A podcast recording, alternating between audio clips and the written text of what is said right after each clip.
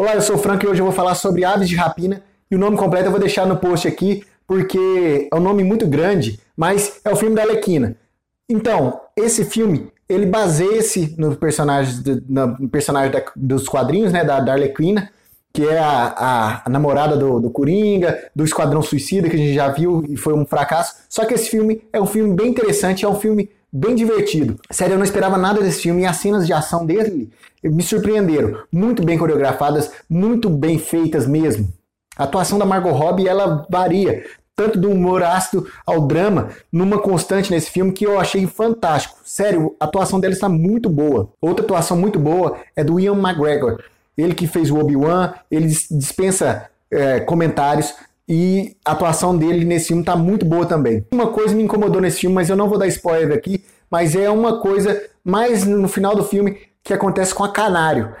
É uma cena específica onde elas estão, as personagens estão num, num ponto ali do, do, da história e é um dos pontos chaves. E acontece uma coisa com a, com a Canário e isso me incomodou porque mudou muito do tom do filme, que a gente estava vendo um filme que é, entre aspas, mais realista para um tom mais diferente. Claro que no filme não é perfeito, mas ele, ele cumpre o que promete. É um filme que eu costumo dizer aqui no Alguma Coisa Cinema que é um filme redondo. Tudo que ele promete lá no início, ele entrega até o final. E isso é interessante. Então, se você gosta do gênero quadrinhos, eu recomendo você assistir Aves de Rapina. E mesmo você não tendo gostado do Esquadrão Suicida, eu entendo, porque o Esquadrão Suicida é muito ruim, dê uma chance para esse filme, que esse filme é bem interessante. É um filme sem pretensões, é um filme de ação divertido, é um filme com comédia bem divertida, é bem interessante mesmo. Então, esse foi meu comentário sobre Aves de Rapina. Se você gostou, Deixe seus comentários tanto no podcast do Alguma Coisa Cinema, anchor.fm barra Alguma Coisa Cinema, como também no YouTube do Alguma Coisa Cinema, youtube.com barra Alguma Coisa Cinema e também nas nossas redes sociais.